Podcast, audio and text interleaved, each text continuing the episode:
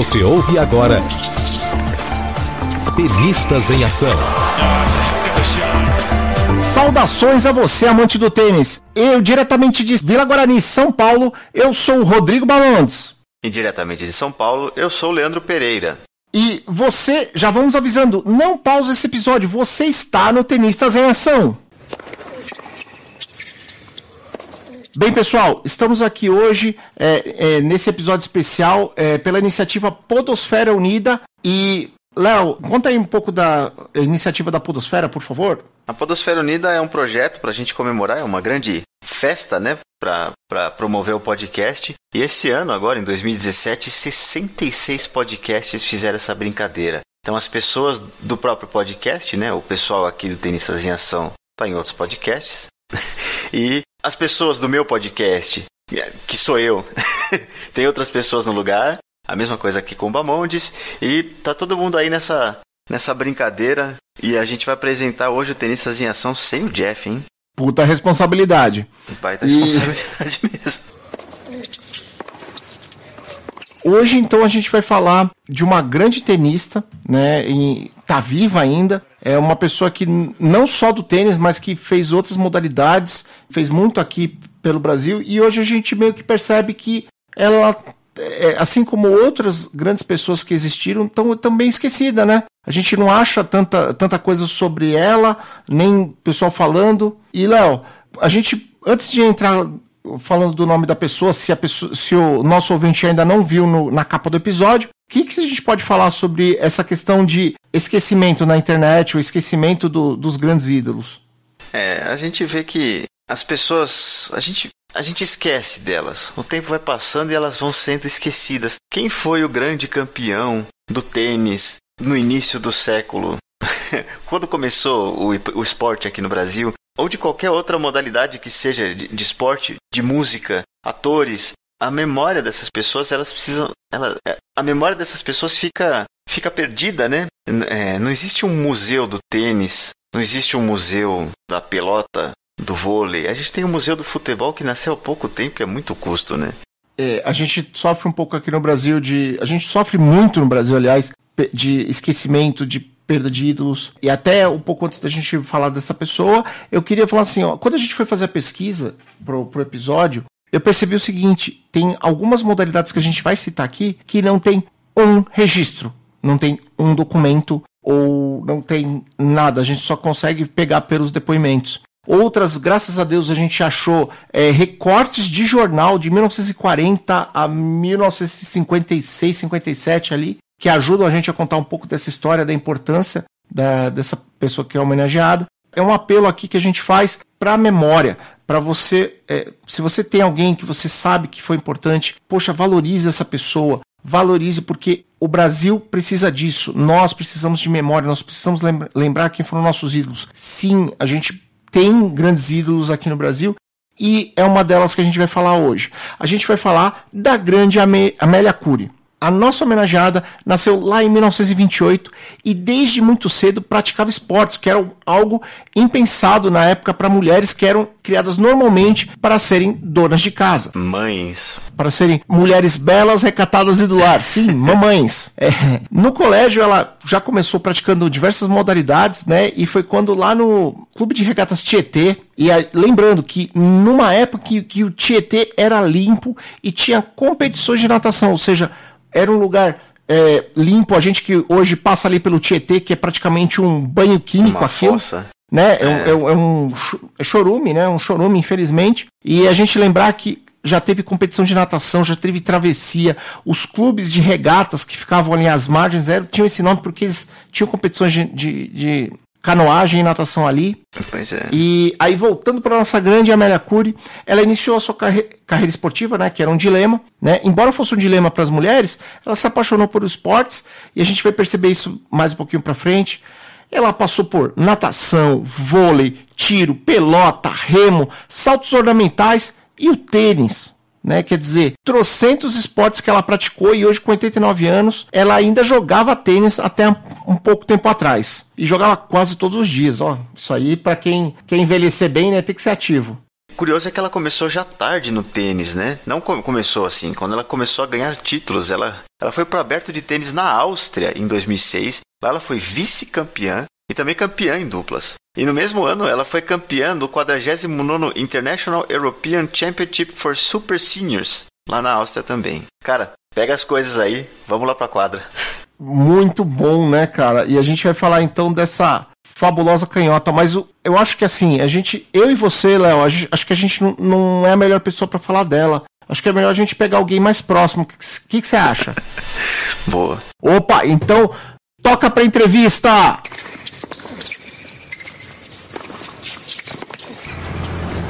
Grande senhor José Roberto Curi Vilegas. Eu mesmo. Opa!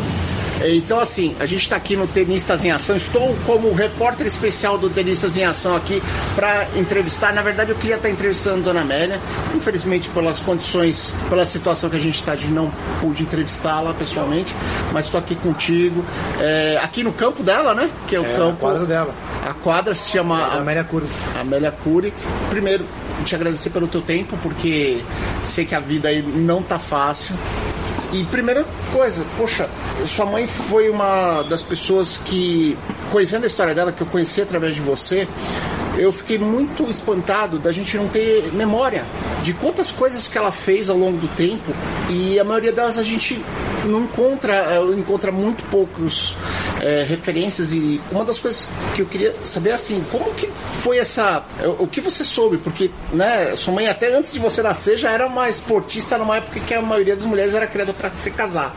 É, a mamãe é uma coisa, é um fenômeno, né? E é um fenômeno que até hoje eu me espanto, né? Porque a cada dia eu descubro mais coisas da carreira dela, mais situações, mais momentos.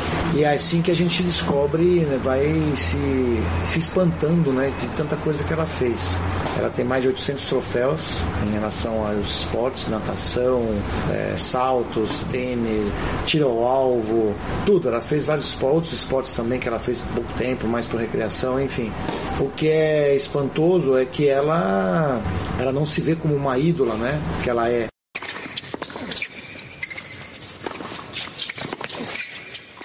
É, da, na pesquisa que, que eu estava fazendo aqui, encontrei que ela jogou pelota, é, é, jogou é, trocentos esportes, é, especialmente dos, Até tirou alvo ela fez. Até tirou o alvo. Eu lembro que especialmente ela, é citado que ela fez vôlei, chegou aí para a seleção brasileira. Isso. Saltos ornamentais e por fim o tênis, que é o que traz aqui a gente pro Tenistas em Ação. É, o, o, foi uma sequência assim, é, ela, ela fazia vôlei né, no clube, ia, ia estando bem e foi para a seleção brasileira. Muito bem. Ela não fala de títulos assim, eu não, eu não posso dizer, eu acho que ela não ficou muito tempo na seleção brasileira de vôlei, porque ela não fala muito de títulos, eu nunca ouvi ninguém falando sobre títulos da seleção brasileira de vôlei. O que eu lembro é que ela estava em saltos, ela ficou 10 anos saltando, os treinos eram muito complicados, tinha que acordar às 6 horas da manhã, tentar lá, a piscina é, não era aquecida como é hoje, então água fria, era muito puxado, e aí teve um acidente. O acidente tirou ela da, da piscina, ela tinha que ficar alguns meses em resguardo. E aí, como qualquer atleta naquela época, ninguém fica parado, ela foi fazer um outro esporte. Ela, e aí deram uma raquete de madeira torta. E ela foi brincar no paredão, que era uma parede para brincar, para aquecer, brincando lá. E um, um, professor da época, que era o mesmo professor da Marista Bueno, passou lá, viu ela, falou: essa menina, essa menina tem talento. Pegou ela, falou: vem cá que eu vou te dar umas aulas deu umas aulas deu uns treinos e foi a coisa aumentando em três anos, que ela começou já com 20 anos de idade, mais de 20 anos de idade. Em 3, 4 anos ela virou número 1 um no Brasil. Então era um fenômeno para aquela época, era um fenômeno, né? Então aí ela não largou mais o tênis. E aí ganhou tudo que ela tinha que ganhar. Naquela época não tinha tênis, tênis, tênis profissional, era tudo amador, né? E aí quando ela tinha já seus 30 e poucos, quase 40 anos, resolveu me ter. E é, encurtou um pouco e começou a dar aula de tênis também, tá? mas ela poderia até ter jogado um Grand Slam, um Roland Garros, um Wimbledon e tal, porque a Marisa Bueno que foi, ganhou, mamãe ganhava dela na época, e que era, era convidado para jogar o Roland Garros, os torneios eram convidados. E eram os campeões nacionais de cada país. E mamãe era campeã brasileira, então ela, ela poderia ser convidada. Mas ela resolveu casar e ter filho. Já era, tinha 30 e poucos anos de idade e tal, então aí achava que já era velha, vamos dizer, para ter filho. E acabou tendo. Eu, eu, ela ganhou um torneio internacional no Pinheiros, de primeira classe contra uma francesa, eu tinha seis, quase sete meses, sete meses da barriga dela. Nossa. É, é. Você já pesando, já pesando. Eu, eu, eu digo que eu, quando eu nasci, que o médico me deu o primeiro tapa, eu não, eu não falei ai, eu falei play. É. Entendi.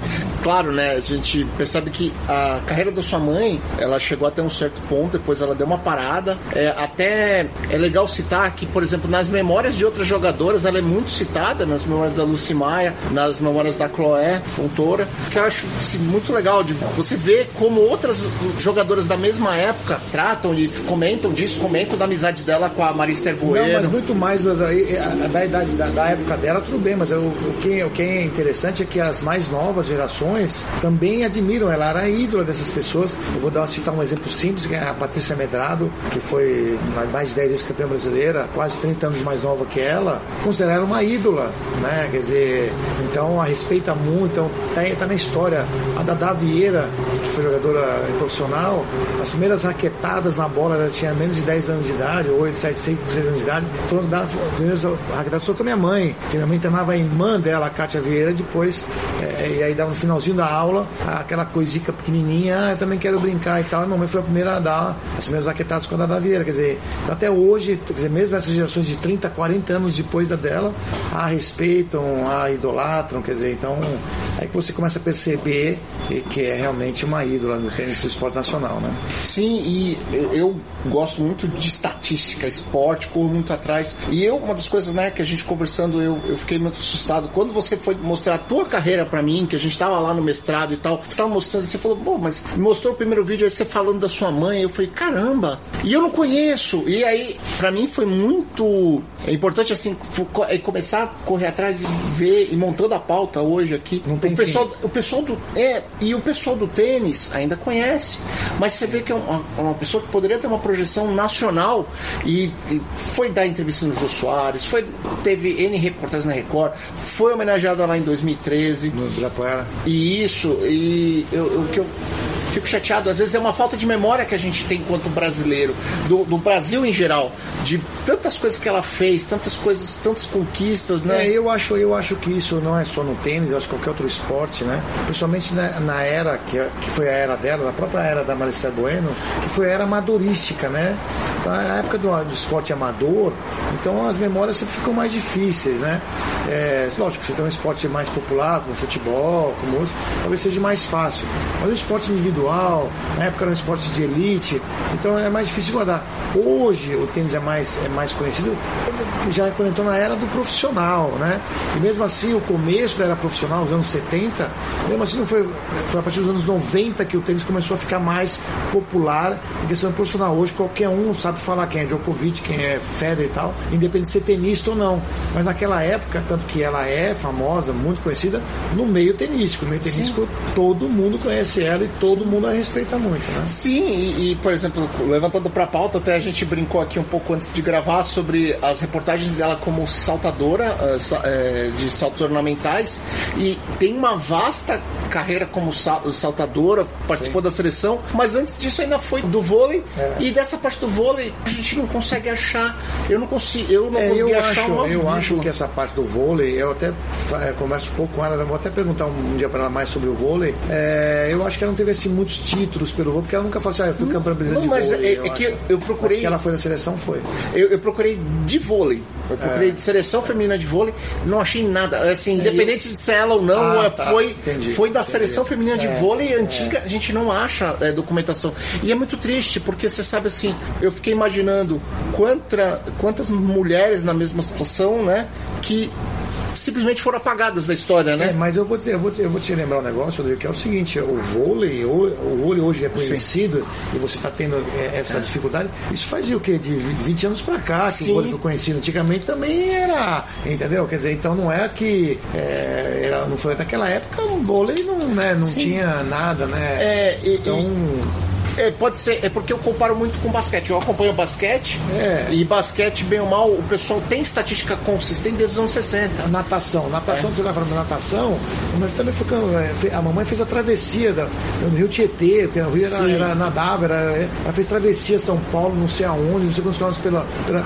A natação é, foi pós Ricardo Prado, se não me engano. É ele que fez, depois veio uma, uma madruga, se não me engano. Dizer, antes disso, o que, que era natação? Não era nada, ninguém falava natação, não, não, então Sim, é, e, e é engraçado porque a natação no Tietê foi até o início dos anos 50, se eu não estou enganado, que foi quando o rio começou a ficar poluído e aí Isso, realmente ele isso, isso, acabou e parou de isso, ser, mas era o, ela tem lá a- o registro dela no Clube Tietê. É, é, sim, tem- ela nasceu lá, ela começou lá. Meu título do Tietê, eu tinha seis meses de idade, né? E ele viu o Rio Tietê, que é, é chama Clube de Regatas Tietê, porque ele, ele era, ele era colado com o rio, ela navegava, se fazia as competições, antes de ter lá a coisa da, da USP, lá da, da, da canoagem, era no Rio Tietê. Sim, sim. Né? Eu- chamava Regatas, né?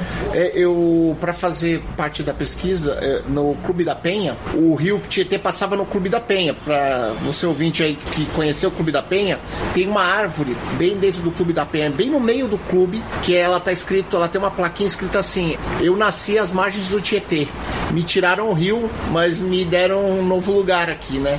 Então eu fico imaginando essa São Paulo como foi crescer, su- sua mãe história. e sua mãe ser uma esportista desde pequeno, né? Desde, desde muito pequena. E uma das coisas que eu lembrei também é que, bem, ela teve um, um hiato grande na carreira, né? Eu lembro que o próximo título, que pelo menos que tem gravado, assim, que tem, é a partir de 81, né? Ela foi até ali. Quando ela, ela foi campeã mundial, né? Isso. É, ela jogou, ela jogou na época, era de primeira classe, não tinha profissional, tinha primeira classe, ela ganhava vários torneios e tal, mas era torneios paulista, brasileiro, nada assim.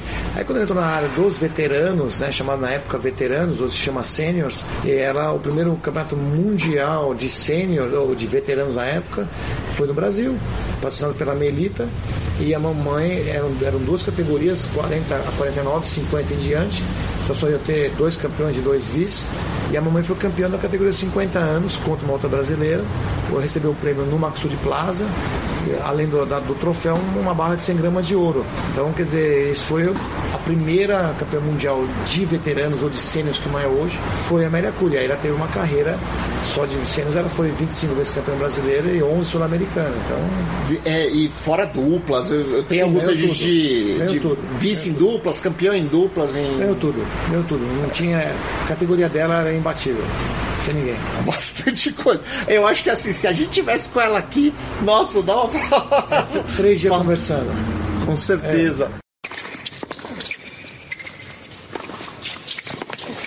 Teve um cineasta que veio fazer um- uma filmagem aqui na, na academia sobre os uh, Aqualocos, que minha mãe saltava. E na época do Tietê que foi lá que surgiu os Aqualocos. Esse filme acabou não saindo, ele foi gravado, era um longa-metragem da, da Paris Filmes. Foi gravado aqui, gravando com ela o dia inteiro. Era para gravar duas horas, ficaram seis horas aqui gravando com ela. O diretor saiu emocionado dessa gravação. E, e, falei, e quando saiu, eu falei, e aí, o que, que você achou? Ela disse, olha, a- só a sua mãe dava um filme, um longa- um longa-metragem. Sim. Entendeu? Quer E, dizer, e eu tenho essa percepção. é, é. Eu, eu, o pouco que eu conheço dela, pelas co- conversas, poucas conversas que a gente teve, é, eu entendo que sim. Que Você tem- pesquisou, você se assustou, né? Porque é não, não me coisa, assustei porque a gente já tinha conversado É, antes. é. Mas é, eu acho que assim, pra mim o que ficou mais. É que, que dói um pouco, assim, enquanto brasileiro, é que às vezes a gente vê assim, os caras. Tenho determinados esportes nos Estados Unidos que o cara sabe que o Joãozinho, Ah, sim, que era não sei o que, não sei o que, não sei o que, não sei o que. O cara 150 fez. anos atrás. Há 150 anos atrás fez isso, o nome de todo. E aqui, às vezes, a gente sofre de, uma, de um esquecimento tão absurdo de ídolos. É. E, e quando a gente percebe, pô, a gente teve tanta gente importante, É. sua mãe foi uma dessas pessoas, pô, ela quebrou, quantas barreiras ela não quebrou na época dela, Muitas. quantas coisas ela não fez. É, Nos registros, assim, eu, eu, eu sei que teve algum momento ali que foi difícil cuidar de você, Opa. de vocês aí, e ela tem, é, numa das, acho que é da Chloé, na, na, ela comentando que ela chegou a ser taxista e jogou e mais, jogava. Mais de 20 anos.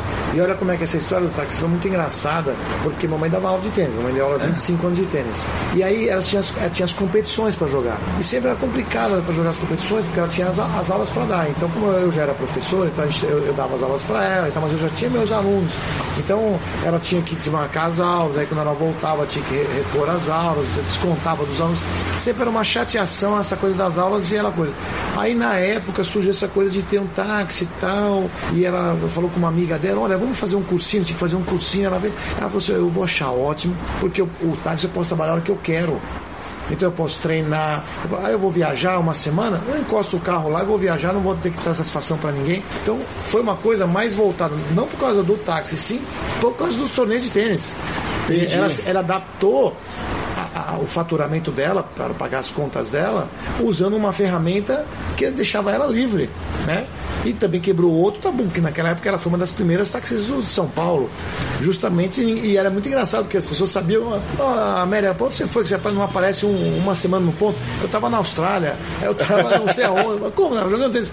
Pô, como isso? Você é taxista? Então era muito, você imagina na, isso na cabeça das pessoas, era uma coisa de louco, né? E...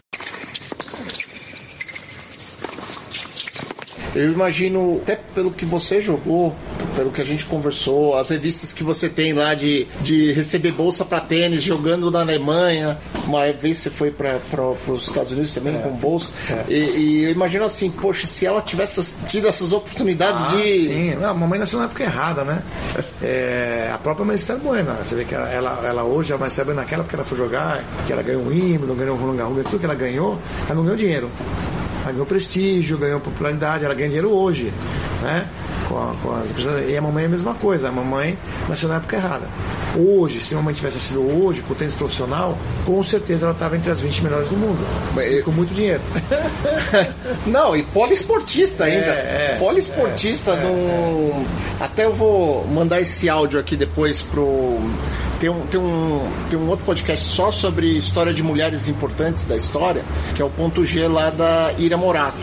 A Ira, eu vou mandar esse áudio para ela, para saber da dona Amélia, que eu sei que ela um dia vai guardar essa pauta aí, vai, vai fazer um dia um negócio bem especial, eu acho que só me merece. E se eu se pudesse estar aqui, ia ser fantástico.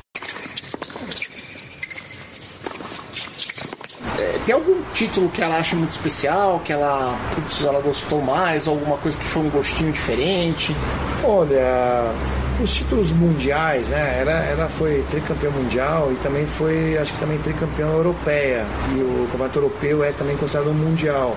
Então, é, eu acho que os títulos são os mais importantes, foi o que marcaram ela. Desses títulos mundiais, eu acho que, evidentemente, o primeiro, né? Que é o primeiro, foi a primeira brasileira da história. Então, eu acho que marcou muito ela, né? Bastante. 81. Ah, o de 81. 81, 81 mundial já de sêniors, né? Isso. Os outros, né? Foi é, de categoria adulta, né? Não teve, assim, ela não começou de, como, normalmente acha que é, começa com é, pequena, 10 anos, 11 anos, ela começou com 20 anos de idade, quer dizer, em 3, 4 anos ela número no Brasil. Então já era um fenômeno para a época, né? Então, quer dizer, eu acho que o, uh, o que marcou realmente foram esses mundiais e eu acho que também depois o, o campeonato mundial na Europa também, foi, quando ela foi campeã europeia a primeira vez também, que é considerado no campeonato mundial, também acho que marcou bastante ela e ela gosta bastante, né? Puxa, sensacional. Porque quantas, quantas barreiras ela não quebrou, quantas coisas ela não fez. E... É, a primeira barreira que ela quebrou quando ela começou a fazer esporte é como você falou no começo da, da entrevista. Ela, a mulher não era feita para esporte, a mulher era preparada, tanto que é, a primeira curso que, que ela tem é o curso de, de tricô e crochê. É, a mulher era preparada para casamento, né? Então esporte, as famílias não admitiam. Tanto que meu, o meu avô, o pai dela, não sabia que ela ia pro clube fazer esporte, sabia que ela ia pro clube e ela só podia ir pro clube com o irmão dela, mais velho. Então ela, onde é que você vai? Não, vou pro clube. Onde é que você vai? Não, vou com meu irmão lá, vou acompanhar meu irmão. Então meu pai achava que ela ia lá para ficar vendo meu, meu, meu tio é, praticando esporte. E ela ia ficar só olhando. E mal ele sabia que ela tava competindo, ganhando torneio, treinando que nem uma louca, né? Então, quer dizer, era uma coisa escondida, né? Na verdade, do, do meu avô. A minha, minha avó, não sei se sabia, porque mãe, mãe sempre é mãe, É. né? Mas o meu avô, com certeza, era escondido, porque imagina você fazer esporte de mulher naquela época, é se preparar para casar, né? É, então, e- isso já foi o primeiro tabu que ela quebrou, a barreira que ela quebrou.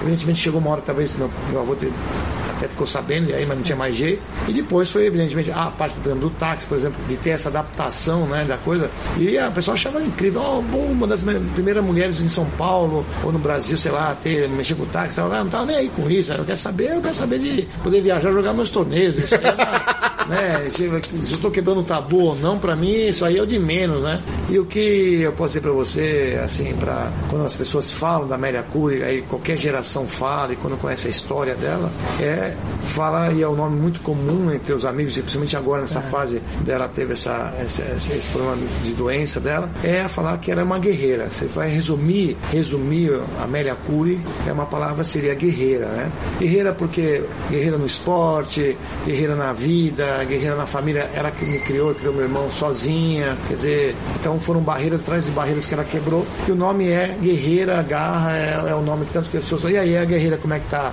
Porque é o que mais simboliza é, os dois sentidos da vida, como esportista e como pessoa, né? Como uma- É, e eu até fico pensando assim, teve uma entrevista dela, eu não lembro pra que, que veículo foi, que ela comentando que ela tinha que fazer pão com massa de. Jô Soares 11 e meia. Acho que deve ter sido, que foi quando ele é, época da faz- guerra. da guerra. Então, assim, passou pela Segunda Guerra, que parece que não, a gente aqui no Brasil não passou pelos horrores da Euro- Europa, porém não tinha trigo para fazer pão. Você tinha que aproveitar outras, outras formas de massa para fazer pão. Que coisa, Incrível, né? né? Incrível, né? E depois lá o acidente com ela nos saltos ornamentais que acabou trazendo ela aqui pro, pro pro tênis, tênis. Era, era o destino dela trazer ela pro tênis, né? Ela já tava querendo parar mesmo, porque já tava eh, treinar às seis da manhã com água gelada, ela já tava cansada já. Então foi só uma, uma, uma, ajudou para também ela também ir pro tênis.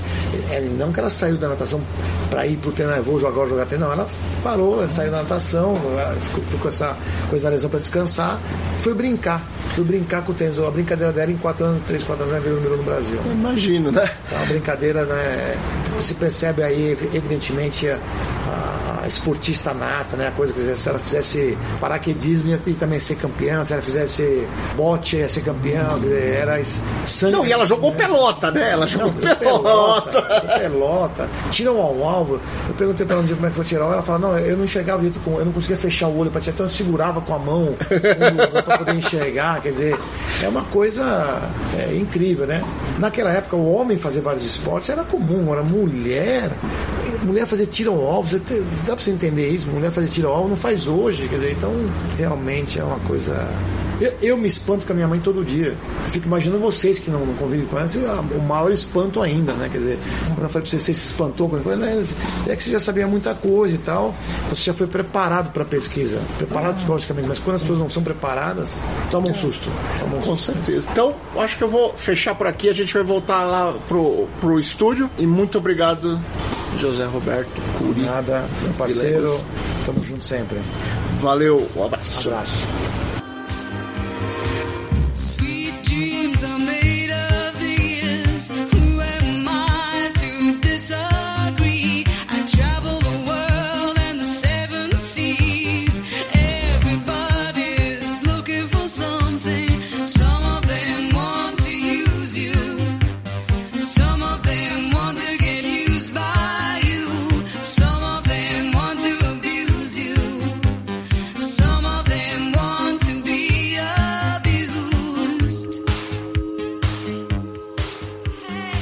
E aí, ouvinte, gostou da entrevista? Sempre é bom resgatarmos um pouco da nossa memória. Léo, vamos comentar um pouquinho sobre essa questão aí de, de memória, internet. Como que a gente pode ver isso? É, assim, com relação aos esportes, é legal que a maior parte dos patrocinadores, eles guardam memórias nos sites deles, né? Então a gente encontrou aqui material sobre a Amélia, como ela prefere ser chamada, em sites como do Banespa, né? A gente encontrou. A gente encontra informação dela em jornais antigos, e isso é muito legal, porque, meu Deus, tem um Correio da Manhã aqui de 1946. É muito interessante ver os adjetivos que eles usavam para falar da Mary. Ela já era, ela, ela já era dita como notável já naquela época, né? Então a internet ela continua sendo um refúgio, assim. Ela, ela é um lugar em que a gente consegue encontrar as coisas, é onde a gente consegue E era bastante democrática, né, Rodrigo? Acho que é importante preservar a memória das pessoas que a gente admira. E se você tem essas pessoas, cara, a internet é um lugar legal pra você colocar. Exatamente. A gente precisa valorizar a memória. Então, poxa, você sabe algum detalhe importante? Cara, vai lá, vai no Wikipedia, procura o termo do, do, do esportista que você quer, inclui a informação, inclui o link, bota as- essas coisas para funcionar para você. Poxa, tem várias formas de você ajudar a, a preservar a memória. A gente está falando aqui de, de- de- da Amélia Cury, que é grande tenista, foi saltadora, participou da seleção eh, olímpica, de, eh, da seleção de vôlei lá no início do- dos anos 40, anos 50. Quer dizer, ela tinha que ter uma memória. Sabe, não só ela, imagina as outras pessoas que passaram. A gente viu até eh, reportagens aqui do Centro de Memória, ou seja, tem documentos que, de outras tenistas da época, como a Lucy Maia ou a Chloé, Chloé Fontoura, que comentam sobre ela, da disputa que, eles que elas faziam, né? Então eu acho isso importante, assim, da gente comentar. Poxa, porque não era só a Dona Amélia que estava lá. Além dela ter sido né, a grande amiga da Esther Bueno, na década de 60, você vê que. Da, da década de 50, perdão. Você vê que tem muito mais coisa aí. Tinha muito mais coisa que a gente. A gente pensou aqui a Amélia Cury por conta da- do, do currículo invejável que ela tem. Mas você pode ver, procure. Tem outra, tiveram outras tenistas, tiveram outros tenistas nessa época que vale a pena você procurar, né? Exatamente. E um detalhe, até a, data dessa gravação, a Amélia Cury não tinha uma página na Wikipedia. Sério, isso aí eu vou resolver. eu vou resolver com os links aqui que a gente está fazendo. É, Exatamente. E então, vamos lá, vamos. Acho que a gente ficou um bom episódio. Vamos aqui para os agradecimentos e para as indicações. Léo, conta um pouquinho de você, onde que a gente te encontra e que podcast você indica para hoje. Bom, eu venho lá do portal Cultura Nerd Geek, onde tem um, um podcast chamado Fermata. Né? Eu participo desse podcast, a gente fala de música, de ouvir música. A gente é um podcast bastante divertido e bastante educativo. E você encontra então em portal Cultura Nerd Geek, né?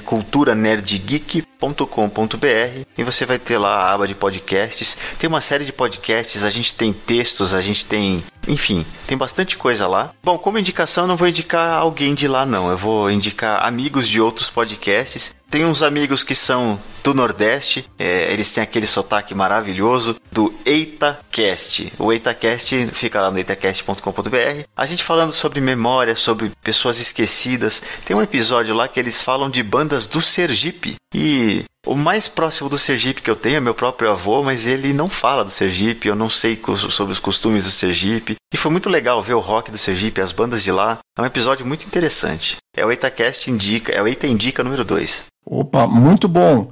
E eu, eu sou o Rodrigo Bamondes. Você pode me encontrar lá no Confiante Cast. O link vai estar nas notas do episódio. Eu também tenho um perfil no Twitter, R Bamondes. Eu também tenho um perfil chamado Pode Ajuda WP. Caso você seja podcaster, por acaso, esteja precisando de ajuda aí com o teu feed ou com o WordPress, você pode me encontrar lá no Twitter no pod de podcast POD ajuda WP de WordPress. Então fica pode ajuda WP, você me encontra por lá se precisando, precisando de alguma ajuda. Tudo aqui pelo crescimento aqui da podosfera. Nas indicações, além do confiante lá, você pode me, me encontrar lá. Você pode também, eu indico o pessoal do Apenas um Cast. O Apenas um Cast lá, ele tem temas variados e eu gostei muito de um episódio, por exemplo, a gente conhecer um pouco do rock argentino, que ele comentou lá sobre o rock, como foi o rock no- nos nossos hermanos e a influência, cara. E a gente percebeu um pouco que a gente também é latino-americano. A gente pode não falar espanhol, mas a gente é latino-americano e tem muitos paralelos das, da música deles, da nossa música, tá? É, esse episódio teve a participação do Julian, né, de um argentino. Exatamente, lá do grupo do Pensador Louco, né? Então, pessoal, é, você ouvinte do Tenistas em Ação, próximo episódio o Jeff tá de volta. Eu só quero agradecer a oportunidade de, de, de poder ter estado aqui, falar com você e também agradecer aí pela iniciativa do da Podosfera Unida aí, do Léo e da Thay. Poxa, sensacional e poder participar aqui com você, fazer a primeira gravação com o Léo, que a gente conversa, já fizemos outras coisas, mas primeira gravação que eu posso fazer contigo. É verdade. Eu também queria agradecer ao Jeff né, e a oportunidade de, de a gente gravar um podcast tão bom, porque realmente, assim, o Tenistas em Ação é um podcast surpreendente. Pra, até para quem não, não entende de tênis como eu, ele é interessante, né? Um podcast de alguém apaixonado e muito legal fazer parte e estar tá aqui. Ter a chance de aparecer aqui de alguma forma também, né? E é isso aí. Vamos agradecer também ao José Roberto. Como é que é o seu nome dele inteiro? José Roberto. O José Roberto Curivilegas. Que deu uma entrevista fantástica. É isso, filho da Dona Amélia. Bom, ele, ele pode até ser suspeito de ser apaixonado pela mãe dele, né? Mas foi muito emocionante essa entrevista realmente. E para mim foi especialmente emocionante porque assim, eu tô com essa pauta há muito tempo. Eu ia gravar até ela pro Confiante e acabou surgindo a oportunidade de gravar ela aqui pro Tenistas em Ação e tá dando certo. Tô muito feliz disso. É, desde que eu soube da, da, comecei a saber da história da Dona Amélia, da, da Amélia Cury. Então, só tenho a agradecer. Gente, muito obrigado. Valeu, gente. Um abraço.